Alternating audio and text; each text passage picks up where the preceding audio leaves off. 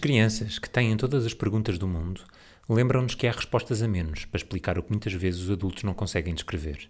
No entanto, para onde vão as coisas que perdemos? Mary Poppins, personagem da Walt Disney, canta um poema sobre o lugar para onde vão as coisas perdidas e pode dar pistas às crianças e também aos adultos para responder à pergunta mais difícil de todas: para onde vão as pessoas que amamos quando morrem? E como explicar às crianças o vazio que fica após a perda de alguém que precisamos? Falar da morte com crianças tende a afligir os mais crescidos. Todavia, ao longo da sua infância, a criança pode viver diversas perdas. Habitualmente, a primeira grande perda é a dos avós ou alguém mais velho da família, ou eventualmente um animal de estimação. Mas pode também acontecer perder um irmão ou um dos progenitores, impondo uma drástica e absoluta mudança na sua vida, acrescendo um desafio à família agora enlutada: apoiar a criança no seu próprio processo de luto. Nesta circunstância, os adultos tendem a proteger as crianças do impacto da perda de alguém significativo. Adia-se a transmissão da má notícia, distorce a verdade, veda-se o acesso da criança ao velório ou ao funeral, evita-se chorar perto da criança. Enfim, tenta-se minorar o impacto da circunstância, partindo-se da crença errada de que as crianças não têm capacidade para entender a morte e o morrer, correndo-se o risco de as deixar sozinhas a viver sentimentos e pensamentos muito confusos. Para nos ajudar a entender um pouco melhor sobre o luto nas crianças, convidei Sofia Figueiredo. É psicóloga clínica e da saúde, especialista em psicoterapia, é psicanalista de adulto e psicanalista candidata de crianças e adolescentes da Sociedade Portuguesa de Psicanálise. Olá, Sofia, bem-vinda.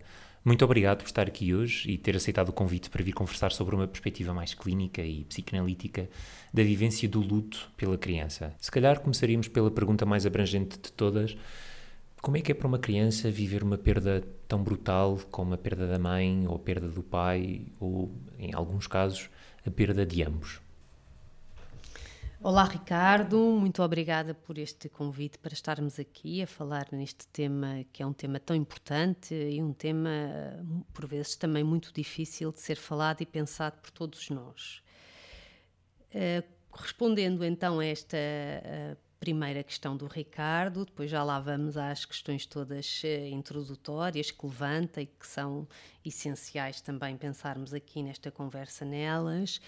Mas em relação a essa primeira questão, que é como o Ricardo diz, é a morte, a perda mais difícil de todas para a criança, eh, podemos dizer que muda o curso da sua vida irrevogavelmente eh, para sempre a criança, quando perde um dos pais, é, é, violentamente, podemos dizer assim, transportada para um lugar que é um lugar feito de desconhecidos. Uh, Surge-lhe a questão: onde vou encontrar amor agora que a pessoa que mais me amou já não está viva? Como eu amo alguém que não está mais aqui para amar? Quem sou eu agora? Quem sou eu agora? Pergunta-se a criança. Sem meu pai, em comparação com quem eu já era quando o tinha comigo, sem minha mãe, sem ambos, questões que surgem uh, na mente da criança. E é um golpe como nenhum outro. A criança fica, um, ao contrário daquilo que acontece com o adulto, que tem outros investimentos, a criança investe todo o seu amor nos pais. Uh, e na infância, quando existe uma privação dos pais, dos pais reais, na sua presença física, eh, é como se também fosse, de certa forma, amputada de uma série de oportunidades de amar e de ser amado. Podemos dizer que é uma das mais difíceis tarefas de adaptação. Uhum. Sobreviver também psiquicamente a esta morte de, de, figuras das quais ela depende em absoluto. Uhum. Ao longo de, do tempo no trabalho do luto, não do tempo cronológico, mas ao longo do tempo em que se vai tentando elaborando esta perda, talvez aquilo que a criança possa ter uh, de mais saudável, digamos assim, ou que a possamos mais ajudar, é numa escuta que lhe permita uma ressignificação desta perda brutal.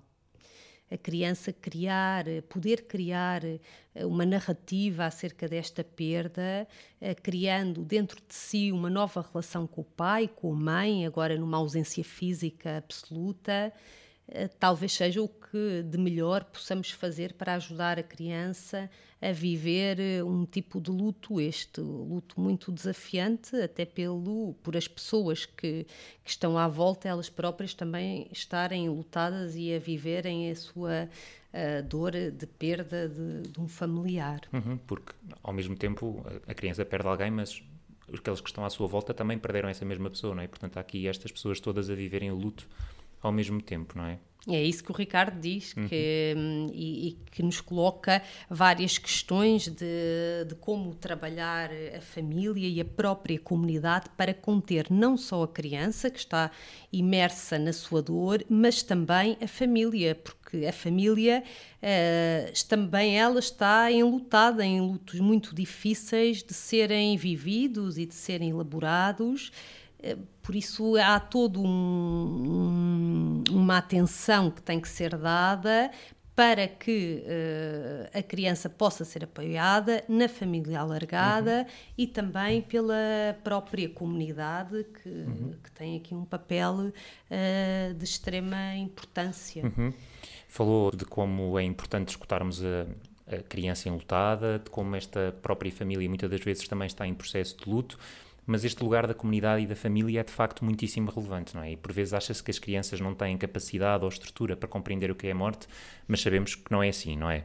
Sim, que muito precocemente a criança uh, compreende o que é morte de uma forma muito diferente daquilo que nós temos acerca, nós adultos temos acerca do que é compreensão da morte, mas a criança experiencia, uh, até podemos dizer, desde sempre, no seu psiquismo, aquilo que é morte e aquilo que é perda. Se pensarmos também na clínica, no luto, uh, dos pais num, num bebê que fica sem o pai ou sem a mãe, não há uma memória consciente deste acontecimento da perda, mas há uma vivência daquilo que é a perda da criança, deste pai ou mãe que morreu quando ela ainda é bebê, não só pela privação desta figura parental, mas também a vivência do luto através do luto que é vivido uh, pela mãe ou pelo pai que perdeu um, o marido ou que perdeu ou a mulher, mulher, não é? Uhum. Uh, e aqui também esta vivência vai ser muito determinante depois para o desenvolvimento uh, do bebê. Uhum. Uh, que, que, tipo de, de, luto faz a mãe? Se a mãe ficou deprimida, no caso de ter perdido então o marido, e neste caso ser o bebê que perde o pai, como é que isto vai ser vivido a nível fantasmático pela criança mais tarde? Uhum. É algo que temos que, que ir pensando para poder também uh, dar toda a atenção que merece àquilo que são as perdas precoces, não só na criança, mas também no bebê. Agora, em termos de entendimento e de compreensão, como o Ricardo estava um, a pôr a questão do que é, eh, de, a partir de que altura a criança percebe efetivamente naquilo que é o conceito mais do adulto da irreversibilidade da morte, talvez possamos falar a partir dos sete anos que há esse, hum, esse, eh, esse sentimento de que a pessoa que morreu não mais volta, não é? Há esse entendimento. Mas, eh, ainda assim, isto não significa que a criança, ao longo do tempo que vai aceitando que a pessoa que lhe morreu não mais volta, não quer dizer que não desenvolva uma série de fantasias uh, de reunião com a pessoa amada. Até nos podemos mesmo questionar uh, se a pessoa amada é alguma vez abandonada no sentido de a retirada da sua fantasia, do seu investimento emocional. E nesta perspectiva, como é que então as crianças reagem habitualmente à perda? Sabemos então que até aos 7 anos, mais ou menos, uh, as crianças não têm este conceito de irreversibilidade, portanto, uh, a morte é uma coisa vista de uma maneira um bocadinho diferente, mas assim, de uma forma geral, como é que as crianças reagem ou manifestam a sua perda? Uh, bem, podemos dizer que uh, de formas uh, muito diversas.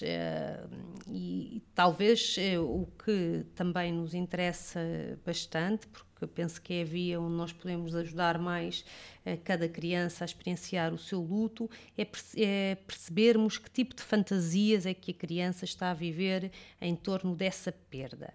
Sabemos que na infância hum, há imagens muito férteis sobre a presença de um ente querido que pode representar uma adaptação da criança à ausência da pessoa amada, porque a criança vai fantasiando, cria imagens, cenas visuais, sensoriais, imaginativas, e isto não só no sonho a dormir, mas também no sonho E estas fantasias têm um significado importante, que correspondem a um trabalho de elaboração da perda. A criança que perdeu os pais continua a relação com os objetos parentais perdidos, mesmo depois de reconhecer para si mesma a irreversibilidade da morte. Podemos dizer que as pessoas que morrem nunca estão perdidas na mente de quem elas estavam emocionalmente ligadas. Então, e a propósito da transmissão da má notícia e dos conselhos a dar a adultos, devemos uh, adiar a transmissão de má notícia? Quem é que deve dar a má notícia à criança? Em relação à comunicação, como é que se deve comunicar uh, com a criança acerca da morte de, dessa notícia? Penso que deve sempre ser dado por alguém a quem a criança esteja emocionalmente ligada. Uh, um, alguém em quem ela confie, que tenha uma relação emocional forte, eh, para que ela também possa uh, confiar naquilo que lhe estão a dizer.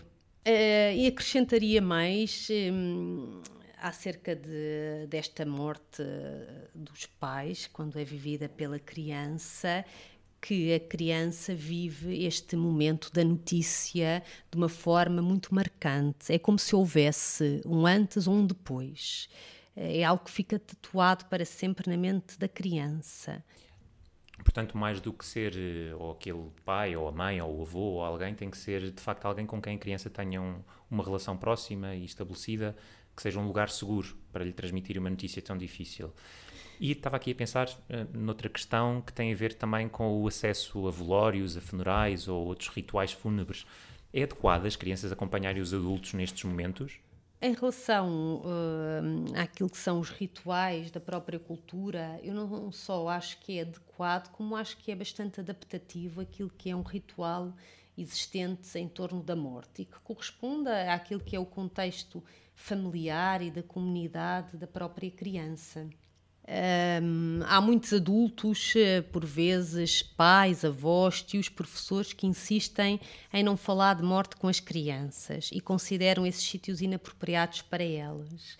Os cemitérios, os velórios, mas a verdade é que a morte é um assunto também para as crianças e pensar na morte também. Se a morte é inerente à nossa existência, então precisamos falar sobre a morte com as crianças, pois em algum momento as crianças irão perder um ente querido, um animal de estimação, há sempre uma perda.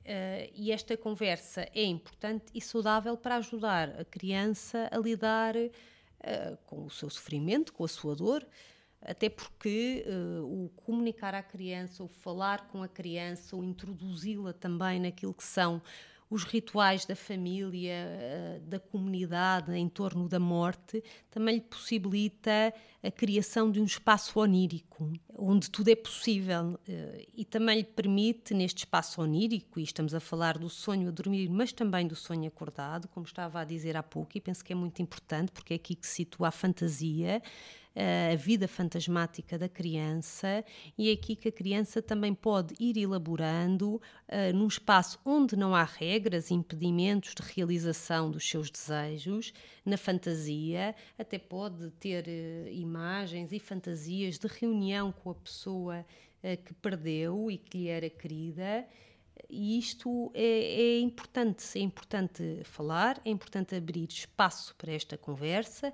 é importante abrir o espaço onírico da criança e permitir-lhe falar uh, acerca dessas fantasias. Já é difícil falarmos da morte com adultos e com crescidos e tendemos a, a de alguma maneira a esconder estes rituais ou, ou evitá-los para uma criança, imagina então que seja muito mais tentador por parte dos adultos a a terem esta tentação de esconder ou de. de ou de talvez ocultar. defensivo, não é, Uhum, Ricardo? exato. Talvez eh, possamos pensar como algo bastante defensivo da parte do adulto. Uhum. Eh, mas a verdade é que quanto menos fala, mais confusa e desamparada a criança se sente. eh, e solitária na sua dor e na sua fantasia, sem a poder partilhar e também pensar com alguém, porque é o pensar com alguém na sua dor e nestas eh, fantasias em torno da pessoa que morreu, que lhe é querida, que a criança pode integrar a dolorosa morte de alguém querido. Já falámos sobre algumas manifestações de luto e das várias formas que a criança tem de expressar a sua perda, mas o que é que podem ser as manifestações desadaptativas no luto da criança? Bem, eh, penso que eh, muitas vezes fala-se numa série de lista quase de sintomas eh, ou sinais de alerta que a criança pode ter quando perde alguém e que existem e são importantes olhar para eles.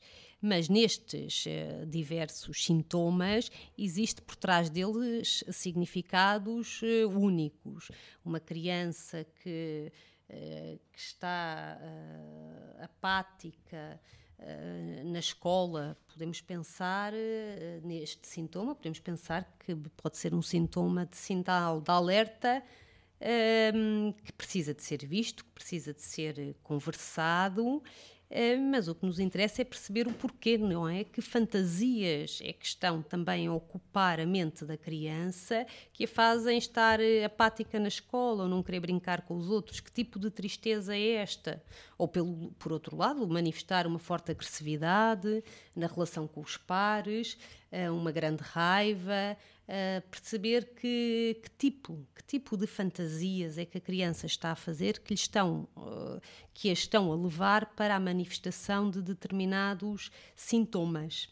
O mesmo também se passa de facto com, com os adultos, não é? Olharmos para, para que tipo de sintomas e de manifestações é que as pessoas vão tendo ao longo do seu, do seu luto ahm, e tentar-lhes encontrar um sentido ou uma função para este comportamento ou para esta forma de, de viver a sua perda. Penso que sim, que o nosso trabalho eh, pode ser sempre este, e não, eh, não falando só naquilo que é o trabalho terapêutico, mesmo o trabalho eh, junto das pessoas que estão a experienciar e a viver um processo de luto, que é perceber o que é que. O que, é que a, o que é que a criança ou mesmo o adulto está a manifestar e a querer dizer com aquele sintoma? mesmo na criança, hum, agora pensando em crianças que se podem isolar mais ou ficarem eh, mais apáticas, podemos nos interrogar hum, se essa criança, como é que ela está a viver a morte, se se identifica com a pessoa que perdeu, se quer ir para junto dela para evitar a separação, que fantasia tem da morte dessa pessoa, se sente culpada por algum momento que aconteceu ou que se zangou com essa pessoa que perdeu antes dela morrer, que fantasias é que podem ficar daí, que tipo de desamparo é este? Já falámos muito sobre o lugar de escuta e o lugar que é importante criar para a criança expressar as suas dúvidas, os seus medos e as suas fantasias, mas que tipo de linguagem é que os adultos deverão utilizar para falar sobre estes temas com a criança? Em relação à linguagem, eh, penso que a a criança tem uma linguagem muito própria. Eh, devemos comunicar com, de uma forma simples, sem utilizar metáforas, como por exemplo dizer que a pessoa que morreu está a descansar ehm, e devemos estar disponíveis para responder a todas as suas perguntas. Ou que foi fazer uma grande viagem, muitas vezes tendemos a utilizar esse tipo de linguagem com as crianças, não é? tudo o que seja o negar eh, da realidade, uma negação eh, do real, eh, parece-me que não é benéfico para a criança, como foi fazer uma viagem ou foi descansar, porque tudo isso nos introduz numa negação da irreversi- irreversibilidade da morte. Eh, e não me parece que isso seja benéfico para a criança. Devemos, antes, eh, numa linguagem muito simples, comuni- comunicar com a criança de uma forma transparente e verdadeira, dizendo-lhe que a pessoa amada eh, não mais está cá, mas isso não significa que a criança depois não possa fantasiar, ela própria fazer as fantasias de que uh, o avô ou a avó é uma estrelinha no céu com quem ela comunica, a quem ela se pode dirigir. Um, ehm, tendo na mesma, ou mantendo na mesma, eh, preservando de alguma forma aquilo que é o conceito da irreversibilidade, também dependendo uh, da própria idade da criança. Uhum. Mas parece-me que tudo o que sejam fantasias, imagens, memórias ou criações de uh, uma união com a pessoa perdida, que é algo saudável da criança, porque corresponde a um desejo que a criança tem e que gostaria de realizar e que pode realizar na sua fantasia. Uhum. E essa fantasia remete-me para aquele poema introdutório para onde vão as coisas que perdemos. E parece-me que aquilo que a Sofia está a querer dizer é que, no fundo, a resposta talvez seja estão dentro de nós. Sempre eh, em busca daquilo que são as coisas perdidas, como uhum. os imensos contos que existem. Agora até estava a pensar na história do pulgarzinho, que ele uma e outra vez, depois de os pais o deixaram na, deixarem na floresta, aos irmãos, uhum. uh, ele tenta de diversas formas encontrar o caminho para casa. É um pouco este caminho para casa que é o abrigo, um, que significa, que pode simbolizar um abrigo uhum. destas coisas perdidas. Uhum. Agora, uma coisa são os contos de fadas e as histórias, que são muito importantes na fantasia e na vivência, na elaboração da criança. Outra coisa é não comunicar de uma forma real e honesta com a criança. E, por vezes, pode haver uma confusão eh, da parte do adulto entre uma coisa e outra, entre aquilo que é representação, fantasia e aquilo que é a realidade, e isso sim é que pode confundir a criança. Agora, não se pode inibir a criança das suas fantasias, antes pelo contrário, porque ela eh, é na fantasia eh, que a criança pode elaborar aquilo que é uma perda dolorosa. Uhum.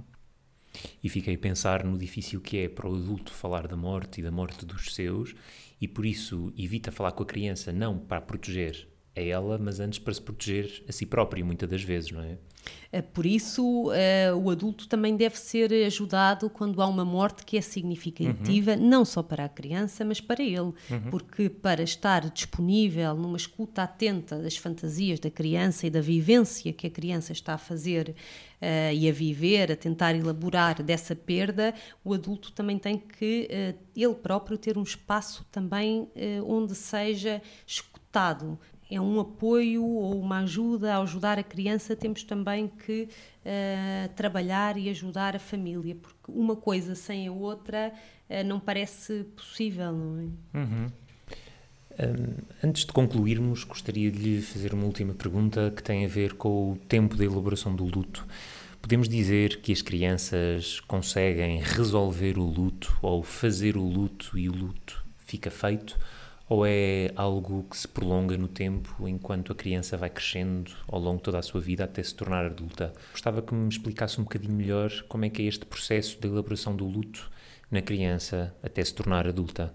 Em relação a essa pergunta, até penso que uh, seria importante fazermos aqui uma referência a Freud em Luto e Melancolia, este texto, uh, onde é descrita a vivência do luto e aquilo que é luto e aquilo que é melancolia, que podemos dizer que seria uma vivência desadaptativa do luto. Um, e até recorro aqui um, ao texto para responder à sua questão, em que o trabalho do luto, um, o ego para realizar e adaptar-se à perda do objeto amado, da pessoa querida, um, tem que adaptar-se à perda real desse objeto. Mas a elaboração do luto é um processo de identificação com o objeto perdido, inicialmente, em que há uma retirada um, da libido que existia nesse objeto, mas não é só nesse objeto, é também nos outros investimentos uh, da vida de quem perde que aos poucos se vai restabelecendo noutros objetos, mas também, só que de uma outra forma, no objeto perdido. Ou seja, ou, ou seja, o processo de luto não implica um desligamento. Pelo contrário, este desligamento total, a criança, agora pensando na criança, mas isto também é verdade no adulto, não tem de se desligar, não é suposto que assim seja, nem é possível uhum. que se desligue totalmente do objeto perdido. Há um, uma ligação que permanece para sempre, eh, que é a ligação com o objeto interno, ou seja, a ligação interna que a pessoa faz na pessoa que perdeu. E essa relação permanece, permanece e ela é ressignificada. Continua a existir uma relação com a pessoa perdida, a um nível interno, só que de uma forma diferente. É um trabalho de transformação da relação com o objeto perdido, da relação que se tinha com a pessoa amada e que deixa de estar presente fisicamente, mas podemos dizer que isto é que permite o trabalho de elaboração do luto a elaboração de um luto não ocorre de forma linear uh, e por isso também é tão importante uh, estarmos atentos e escutarmos aquilo que é a fantasia que cada um faz da pessoa que perdeu. Mas podemos dizer que a criança está a elaborar o luto e a transformar a sua vivência até ao momento em que ela consegue guardar dentro de si a presença da pessoa querida que morreu mesmo na sua ausência física e real. Esta ausência física e real é reconhecida, uh, mas a relação não se perde, a relação é ressignificada e esta relação interna com a pessoa que não está mais fisicamente mantém-se mas de uma forma um, apaziguadora. E a criança até pode ressignificar e evocar em momentos difíceis. Uh, por exemplo, uh, se cai lembrar-se ou pensar o que é que a pessoa querida lhe diria nesse momento, como é que a eh, Confortaria. consolaria nesse uhum. momento, como é que a ajudaria num momento difícil, ou querer partilhar uma conquista importante e pensar e viver isso dentro de si, como é que a pessoa que já cá não está viveria também essa conquista com ela, isso ser algo uh, bastante saudável e muito apaziguador. Muito obrigado, Sofia, pela sua presença aqui connosco hoje para falarmos sobre isto e até muito em breve. Muito obrigada eu, Ricardo. Gostei muito desta conversa, uh, de, de como desenvolvemos ambos o tema e parece-me que falar uh, da morte é também estarmos muito vivos, porque para pensar na morte um, é preciso uma vitalidade. E é com essa vitalidade que nos despedimos por hoje. Obrigado, Sofia. Muito obrigada, eu.